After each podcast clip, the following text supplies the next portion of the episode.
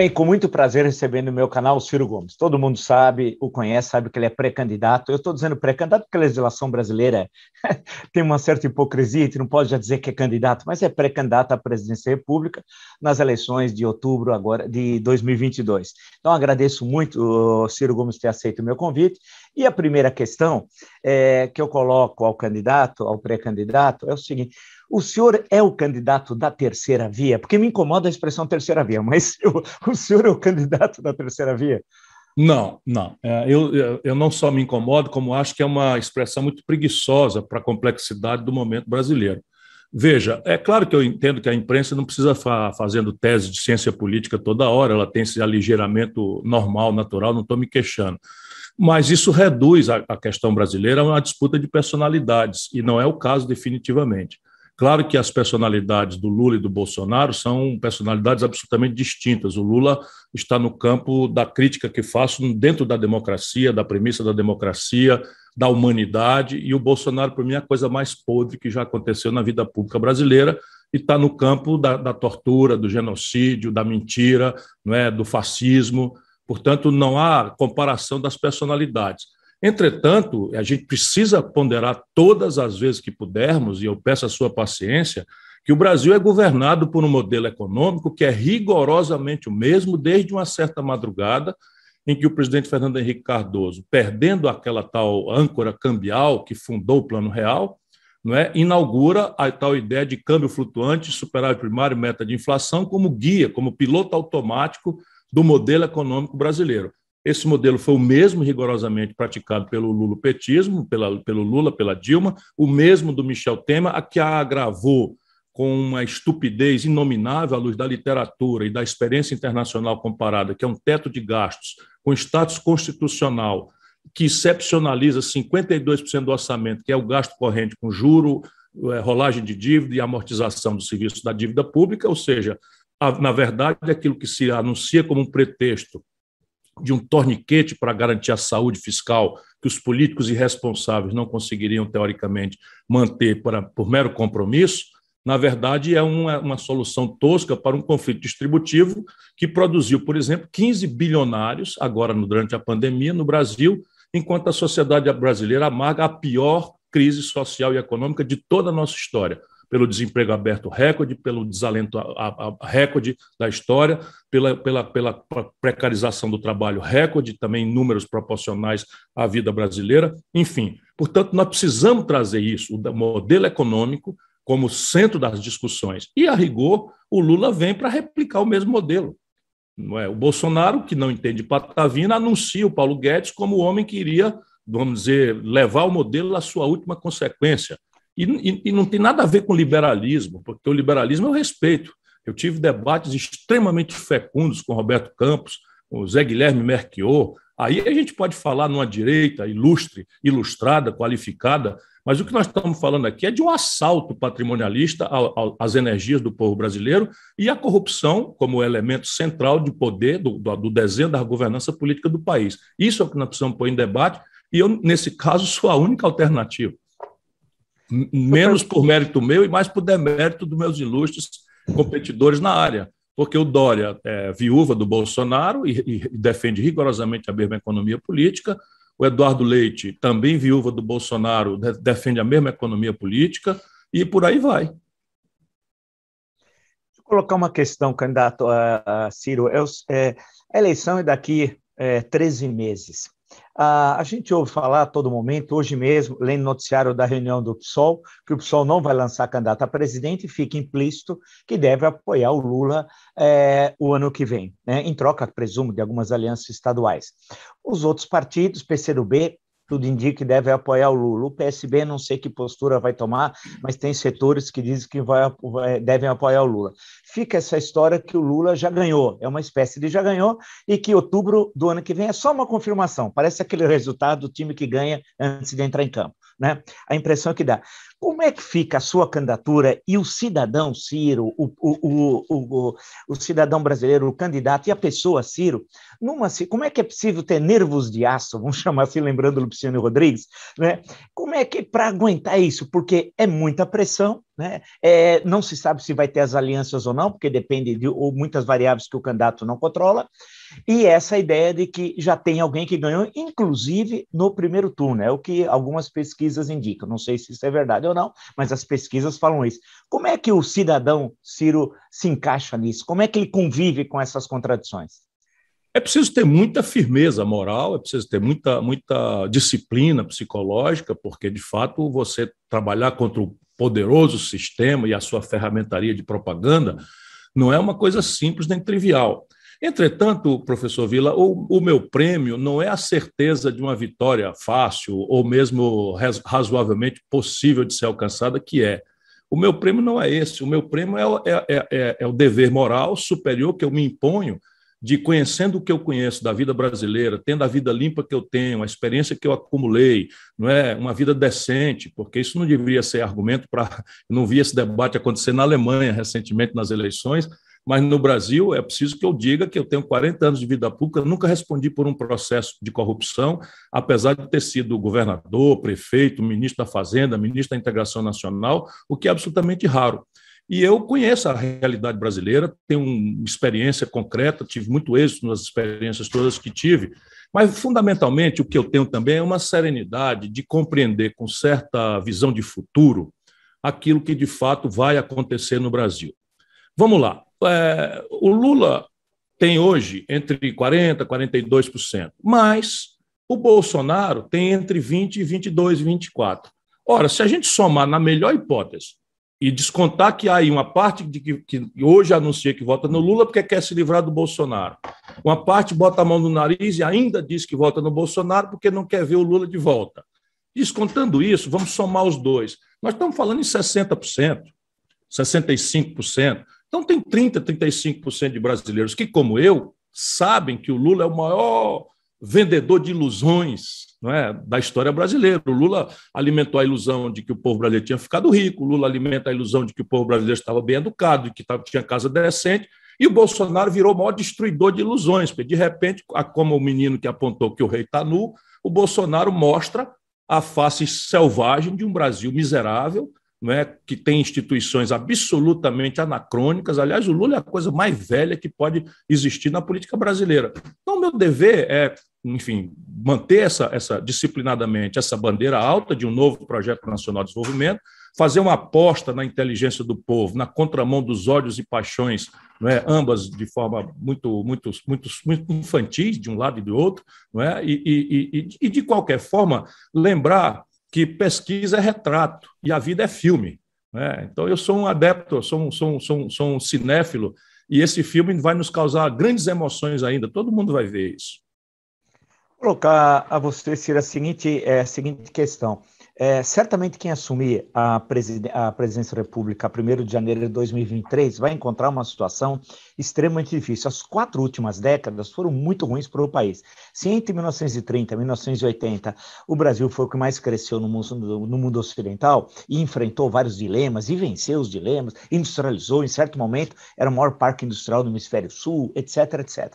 Aí vieram as quatro décadas. Inicialmente nós imaginávamos, nos anos 80, que era a década perdida. Vimos, depois com a distância da história, que a pior década foi essa última que terminou, que tivemos um, especialmente o biênio 2015-2016, foi terrível, terrível para o país. Tal.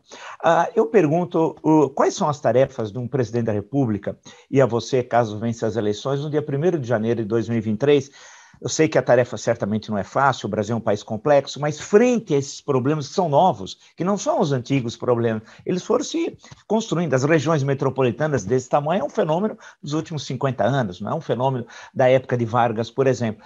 Quais são os desafios? Quer dizer, o que fazer? Senta no primeiro dia, olha o Brasil, 213 milhões de habitantes, problema para tudo que é lado. Não dá para enfrentar todos ao mesmo tempo. Né? Gostaria, acho que todo mundo gostaria. Quais são os, as questões centrais que o presidente Ciro Gomes, caso eleito, vai, vai começar a travar os primeiros combates a, em janeiro de 23? Se eu me estender além da conta, me interrompa, por favor. Fica tranquilo. Mas, na minha mente, nós temos, e está muito bem hierarquizado, e eu costumo aprofundar muito as minhas reflexões e me cerco de uma equipe que hoje reúne mais de 600, eu diria 600 sábios da vida brasileira. Eu acredito muito nisso, no pensamento acadêmico qualificado, Essa é a explicação por detrás do êxito civilizatório da Europa, da, dos Estados Unidos e agora do Oriente é uma convergência de uma inteligência qualificada, universitária, doutorada, pós-doutorada, com profundidade, que o poder político identifica e qualifica suas decisões com essa luz. E no Brasil, o pacto de ignorância e mediocridade baniu praticamente o pensamento universitário. Portanto, me interrompa se eu, se eu, se eu, for, se eu for cansativo. Na minha mente, o Brasil precisa de um projeto nacional de desenvolvimento.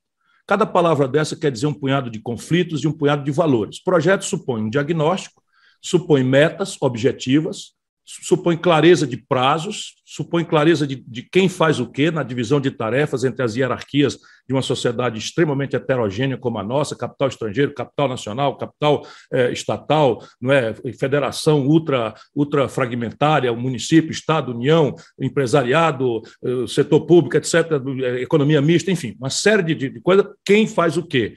E, fundamentalmente, orçamento quem vai pagar a conta desse objetivo é, é, esclarecido com prazo? No meu caso, eu estou me impondo a tarefa de anunciar ao povo brasileiro que o Brasil deve adotar esse plano com indicadores de longo prazo que seriam assim: o Brasil será a Espanha, sob o ponto de vista de indicadores socioeconômicos, índice de desenvolvimento humano, renda per capita, matrícula de, de, de, estudantes universitários, mortalidade materna infantil, sabe, domicílios com saneamento básico em 30 anos.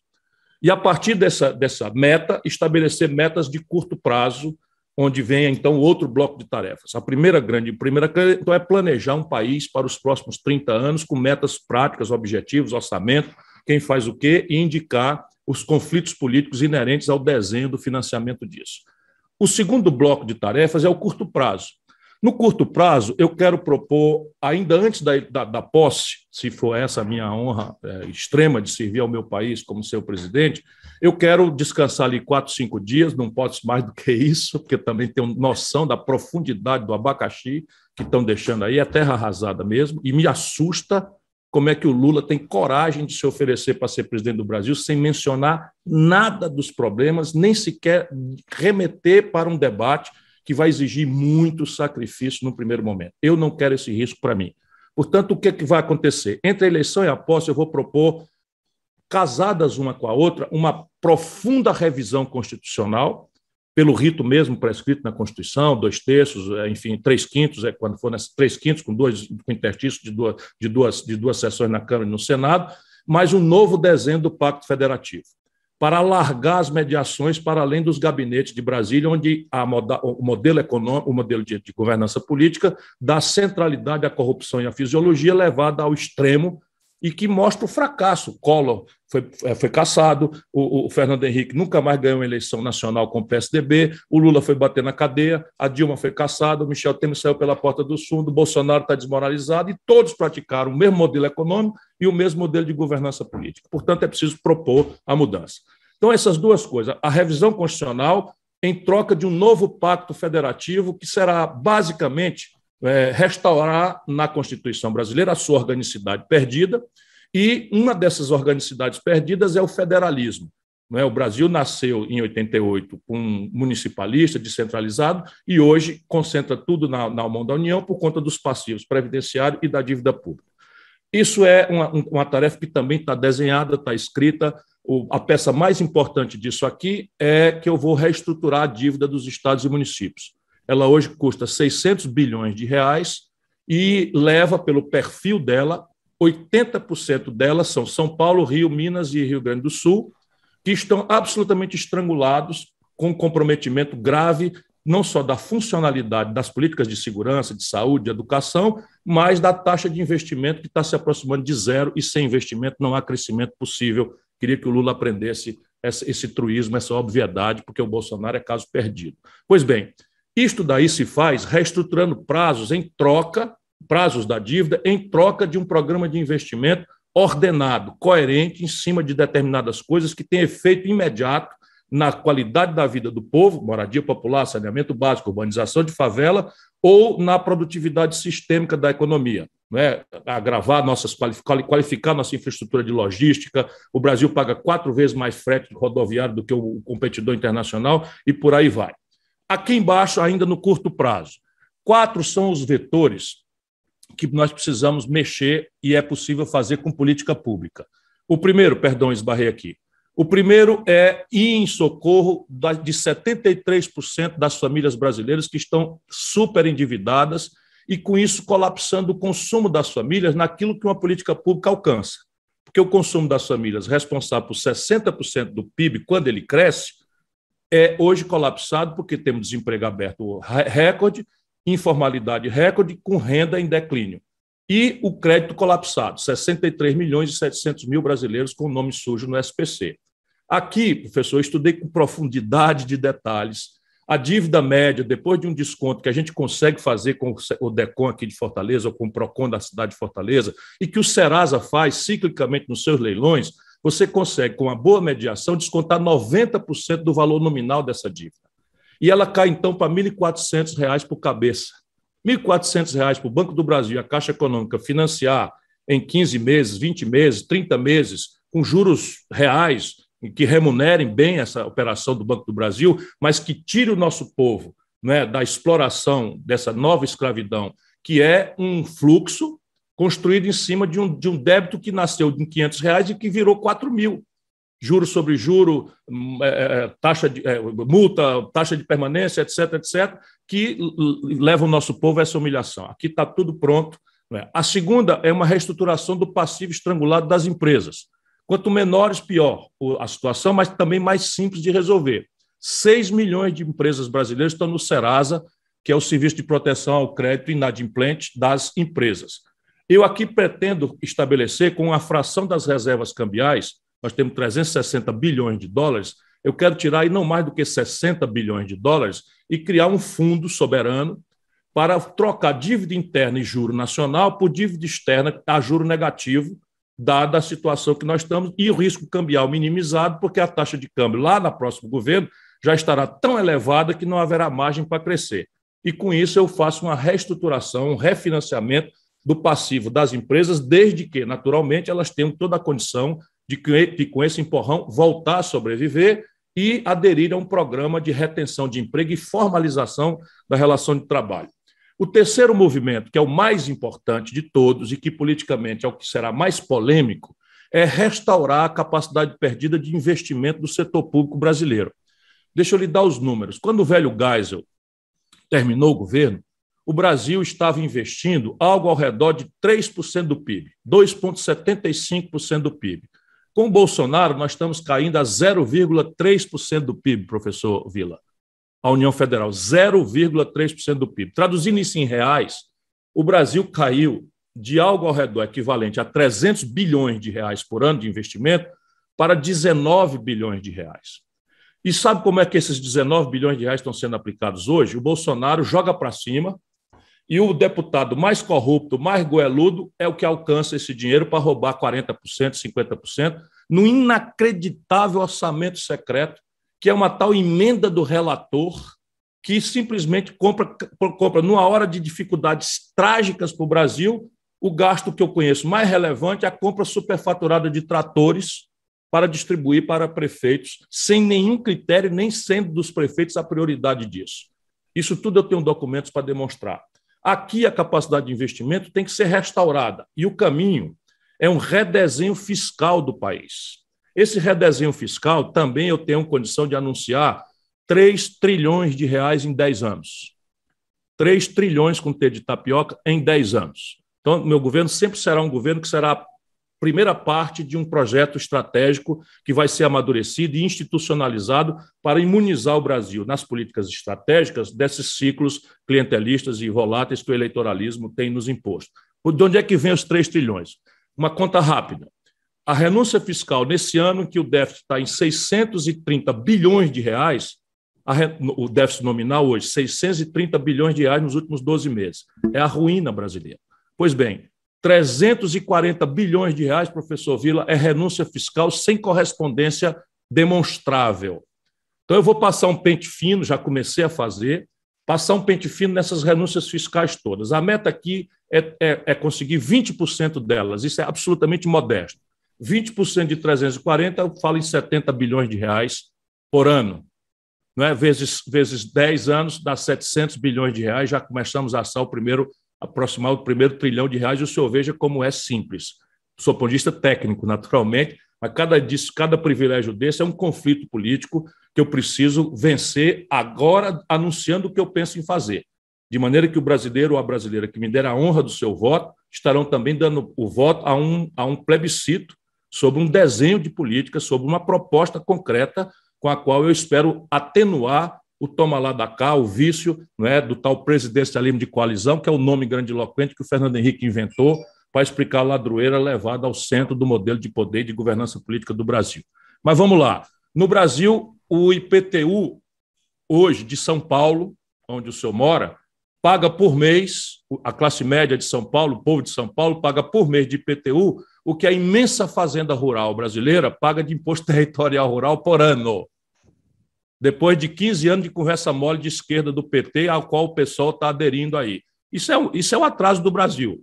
Né? O Lula é a coisa mais velha. Eu estou dizendo para todo mundo ouvir que o imposto territorial rural brasileiro, que é o IPTU das fazendas, dos latifúndios, do agronegócio mais rico do planeta Terra, paga de imposto territorial rural para a União menos do que a população da cidade de São Paulo paga de IPTU. Vamos estabelecer uma política progressiva disso, em que o fator de uso tende a zero o imposto territorial rural. Compreende o que eu estou dizendo?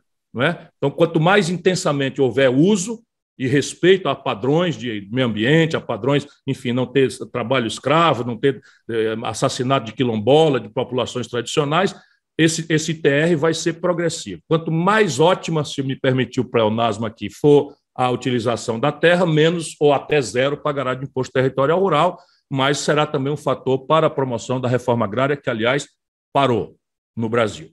Então, o imposto sobre propriedade de veículos automotores no Brasil cobra 4% de um motoqueiro de São Paulo, não é que está aí correndo madrugada fora para entregar né, com os aplicativos, com esse caixote do aplicativo nas costas. O jatinho do Dória não paga IPVA. Não é? os, os iates e lanchas e os helicópteros da burguesia brasileira não pagam IPVA. Qual é a explicação? Não é? Vai mudar.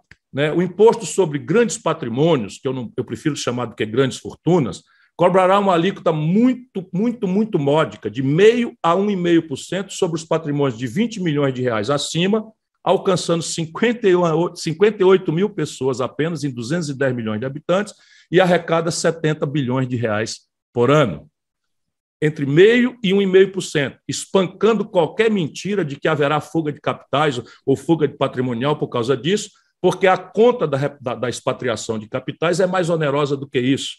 E o mundo inteiro está cobrando alíquotas muito maiores do que essa, especialmente depois da pandemia.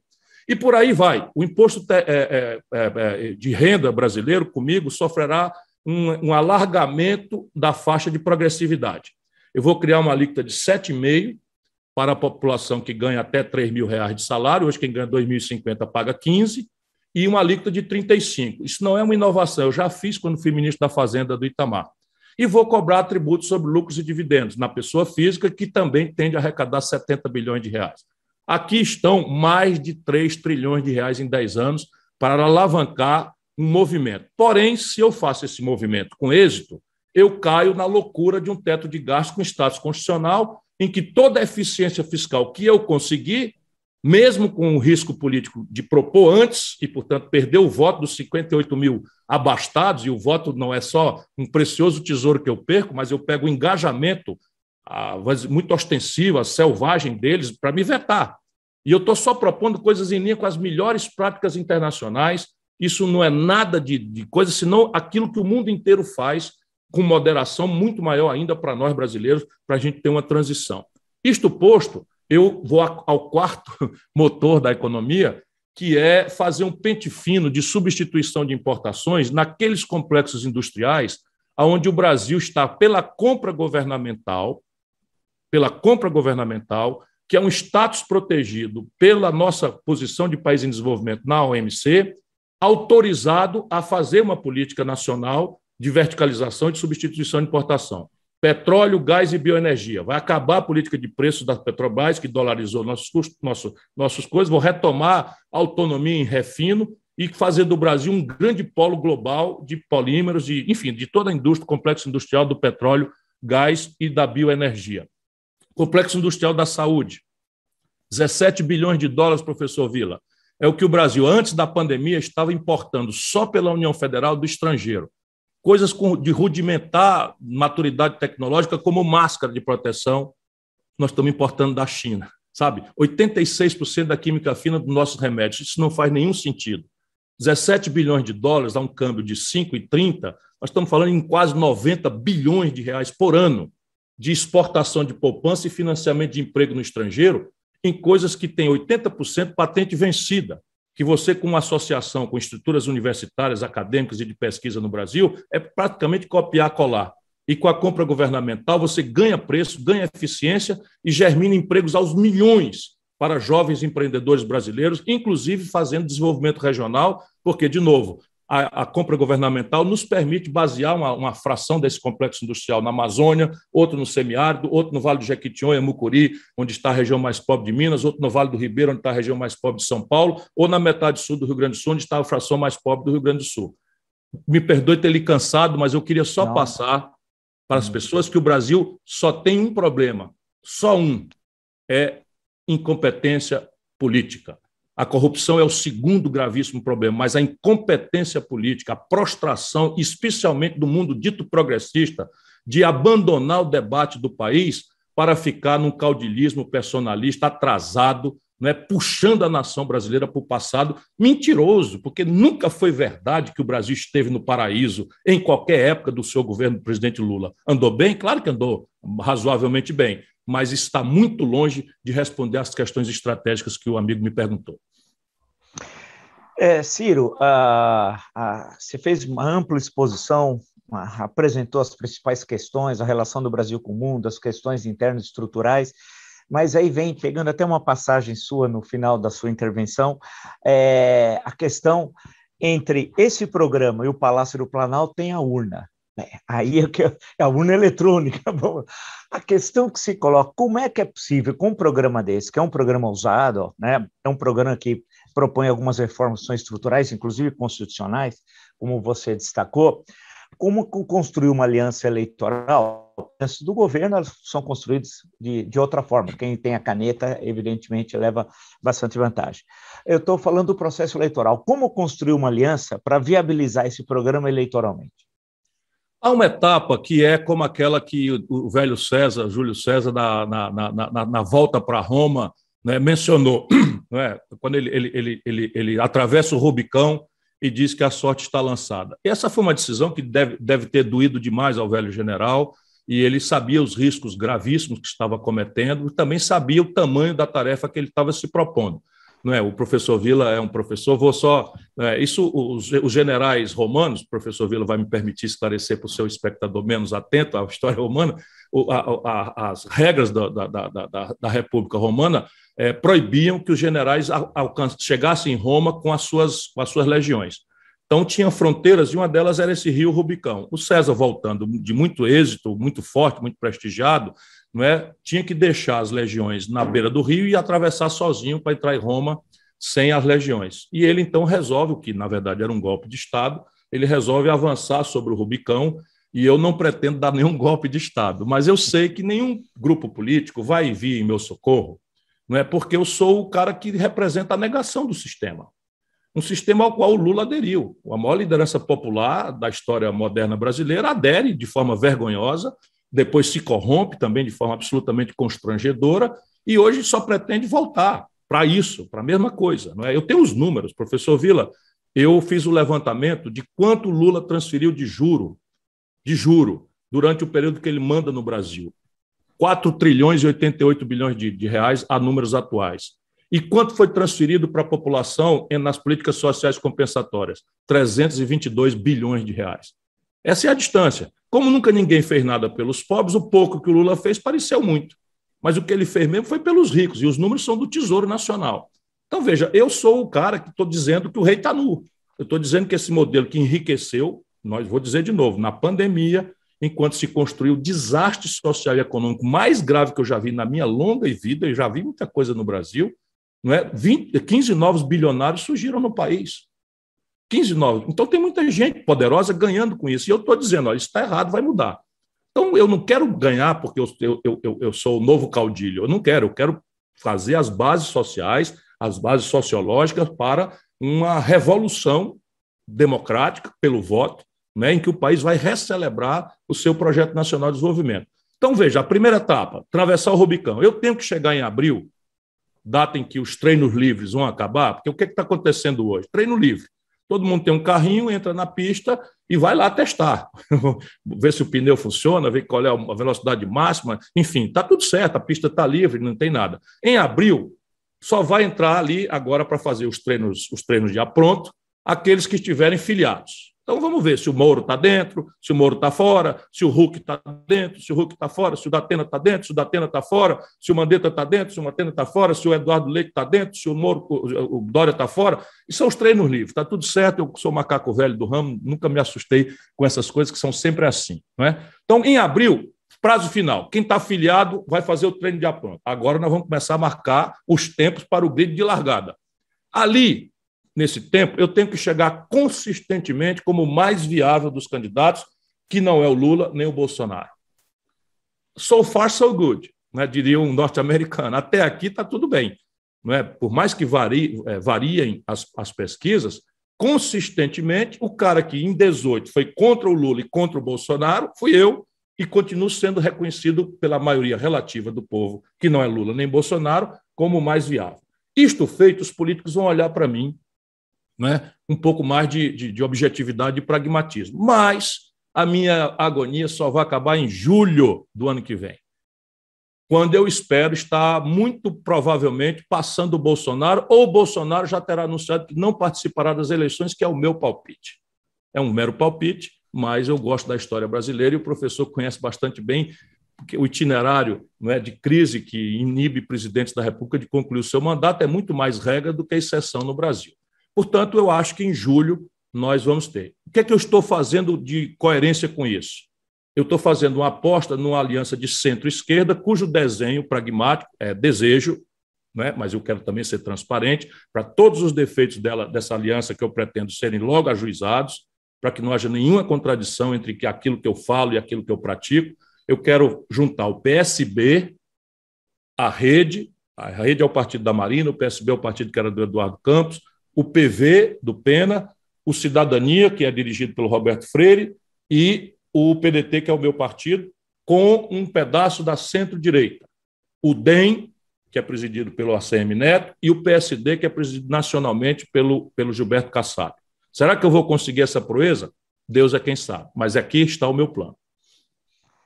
É, é aproveitando, eu estava pensando aqui, tentando rememorar as eleições da República Populista, porque em São Paulo, que é o estado que tem o maior número de eleitores, 22,5 aproximadamente, do eleitorado brasileiro, ele é sempre decisivo nas eleições, até porque é cerca de um quarto. Durante a República Populista, quando ainda São Paulo rivalizava inicialmente com o Rio em termos de população, e depois o Estado cresce muito rápido, aqui era disputa Ademar Jânio. O, no Brasil inteiro era PTB, é, UDN, né?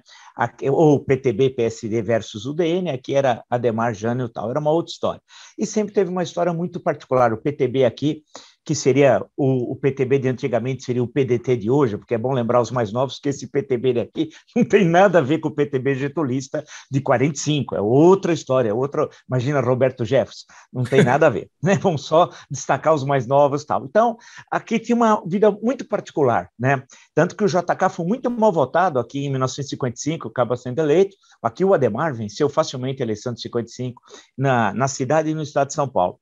É, e venceu no Rio, viu, por incrível que na capital, no então Distrito Federal. Mas é, em 89, saltando, o Brizola, se tivesse 1% a mais de votos em São Paulo, ele teria chegado ao segundo turno. Ele tentou, eu lembro, veio a São Paulo, eu, buscou até um parênteses em Sorocaba, que tinha Brizola com S e tal, pá, pá, pá, mas não deu certo. Tentou organizar aqui o PDT várias vezes, até com o Ademarzinho, uh, filho do Ademar, em certo momento, com outros, não, não deu certo. A questão é o seguinte, Ciro Gomes em São Paulo. Alguns falam Ciro Gomes ataca a São Paulo. Eu sei que todo mundo, só lembrar que Ciro Gomes nasceu no Vale do Paraíba, mas desde tenridade, mora no Ceará, tem história com o pai. Não vamos contar toda a história aqui.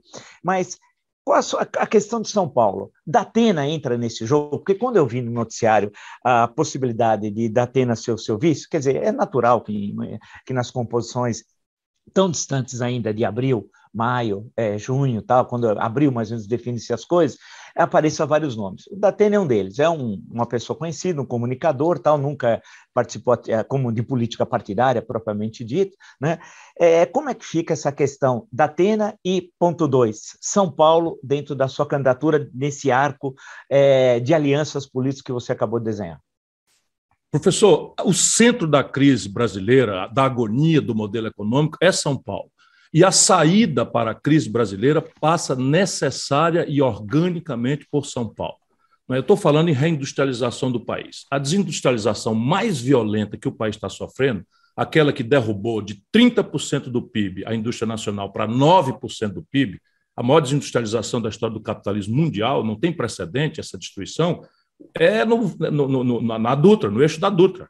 Né? O eixo da Dutra, o entorno de, de, Ribeirão Preto na agroindústria, o entorno de Campinas, né? o, o, ABC paulista. A Ford tinha 54 anos de presença em São Paulo e foi embora.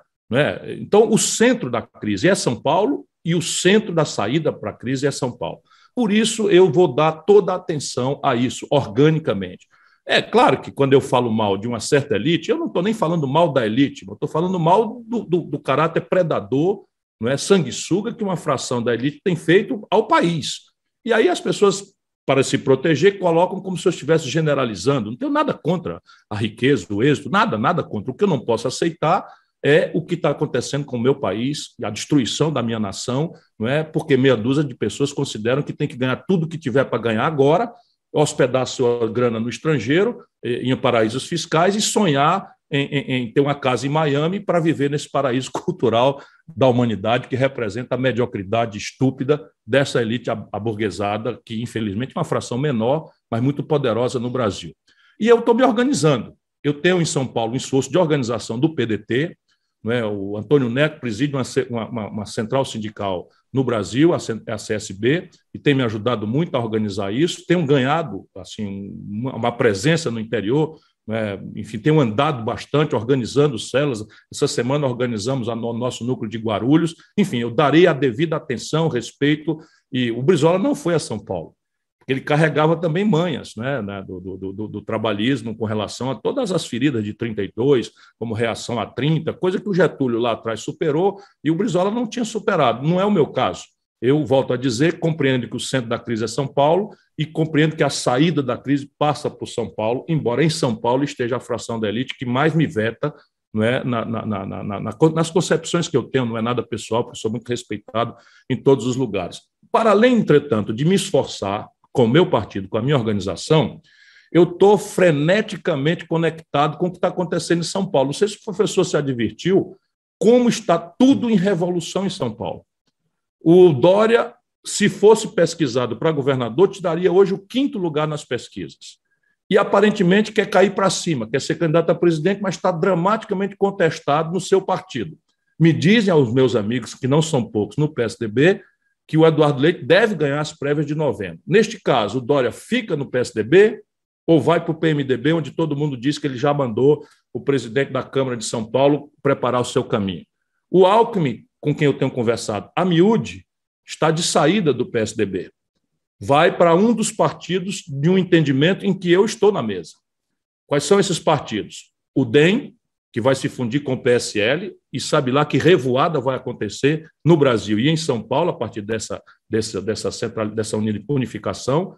Mas o PSD do Kassab, que oferece a filiação ao, ao Alckmin, como o DEM oferece, o PDT oferece ao Alckmin a filiação, e o Márcio França, que lidera o PSB, também está nessa mesa. E vem mais recentemente o Paulo Scaff, que não sei se fica no PMDB ou se sai do MDB, à luz de que o Dória talvez empolgue o MDB. Veja, veja as principais lideranças de São Paulo. O Lula engana o Boulos de que vai apoiar o Boulos para presidente, por isso o PSOL se alinha ao PT, mas ao mesmo tempo estimula o Haddad a manter a candidatura e vai agora fazer um itinerário no interior de São Paulo com o Haddad. Então, o Lula, em certo momento, vai ser pego na mentira, ou por um ou por outro grupo. Não é? E nós estamos atentos a esse movimento contraditório, mentiroso. Infelizmente, o Lula tem se especializado em pouco amor à verdade, e, mas dessa vez o mundo mudou muito e o Lula ficou no passado. Ele pensa que continua sendo aquele encantador de serpente, maior vendedor de ilusões da história brasileira. Como é que ele vai fazer? Daqui a pouco, abril, ele vai dizer se o Haddad é candidato ou Boulos. E quem vai ficar com um e com o outro, ou isso vai ficar impune. Percebe? Então, veja, em São Paulo há uma revolução mexendo com praticamente todos. E o Datena filiou-se ao PSL no compromisso do PSL de lançá-lo candidato a presidente. Feita a fusão com o DEM, o Mandetta é candidato a presidente do PFL, do DEM. Como é que fica? Eu preciso ficar atento a isso. Sou amigo do Datena há muitos anos. Quem me apresentou foi o doutor Sócrates, lá em Ribeirão Preto, ele um jovem já brilhante comunicador popular, e desde então temos um afeto pessoal muito grande. Ele é uma pessoa do bem, não é, não, não é o, o cara mais profundo na política, ele mesmo reconhece, mas é uma pessoa assim do bem. Ele tem uma ligação popular, meio, meio, meio, meio, meio, meio esse jeito de comunicador, de mundo cão, de programa policial, e as pessoas botam defeito nele. Mas o curioso é que o Luciano Huck, que é um comunicador de televisão, a elite adorava. E o Datena, a elite bota tosse o nariz. Eu não, eu, eu, eu, eu acho que o Datena tem uma raiz popular. Ou seja, eu estou na área, estou na intimidade né, da, da, da, das coisas que estão acontecendo, estou conversando, estive na casa do Kassab outro dia, falei com o Geraldo Alckmin outro dia, enfim, e vou estar na área e quero muito fazer a virada do Brasil a partir de uma grande vitória em São Paulo. Poxa, eu agradeço muito. Deixa que eu lhe diga uma coisa: claro, eu perdi fala. uma garrafa de vinho sem saber o preço, e era um vinho muito caro, eu não sabia, porque eu jamais imaginei que eu perderia, mas eu ganhei do Alckmin em São Paulo para presidente da República na eleição de 18. Sim, sim, sim. Bem lembrado. Ah, eu agradeço muito. Os dois de Pindamonhangaba, hein? É verdade, é verdade. Os dois de Pindamonhangaba. Que é caso raríssimo na história é ter dois raro. candidatos a presidente da mesma cidade e de uma pequena cidade do Vale do Paraíba. O né? mesmo parteiro. O mesmo, o mesmo... Médico, essa, é boa, essa é boa. Mas olha, eu agradeço muito o Ciro Gomes ter dado entrevista ao meu canal. É a terceira entrevista, vamos só recordar. A primeira foi aqui antes da pandemia. Vamos esperar que logo tudo isso já está passando, que passe essa tragédia e que a gente possa ter os encontros aqui. Sempre, eu acho que nós estamos a eleição mais importante da história do Brasil desse século. Eu acho que nós estamos numa encruzilhada histórica, ou encontramos o bom caminho, ou não sei para onde nós vamos parar. Então, foi muito muito bom essa conversa. Eu, eu gosto, eu acho, o pessoal brinca, eu até falo que aqui nesse espaço, Ciro, é revolucionário. O entrevistado pode falar, é uma revolução. então, e é importante o entrevistado falar e não ser interrompido na construção do raciocínio, porque se você é interrompido, a visão do todo fica fragmentada, né? Então é importante, por isso que eu fiz questão na hora de coloquei aquela, aquele ponto sobre a questão do programa, de poder apresentar e você apresentou o programa, uh, do que você pensa para o Brasil. Então, agradecer muito, desejar boa sorte ah, nesse processo ainda desse ano, que é um processo complicado, é uma travessia complicada até abril do ano que vem, quando o cenário vai estar um, certamente muito mais claro, e sempre deixar aberto aqui o espaço para a gente ficar debatendo essas questões que são fundamentais para nós sairmos dessa pior crise da história do Brasil republicano, que é essa tragédia do governo Bolsonaro. Então, muito obrigado, muito obrigado mesmo. Muito obrigado a você, professor. Me desculpo pelo, por ter sido muito, muito prolixo, mas de fato é o único lugar onde alguém quer saber o que é que eu penso e o que é que eu penso fazer para o Brasil, quando todos deviam estar, de, todos devíamos estar debatendo exatamente isso. Eu me desculpo, mas agradeço muito esse privilégio. É Valeu, muito obrigado. Muito obrigado. Até a próxima, então. Até a próxima, se Deus quiser.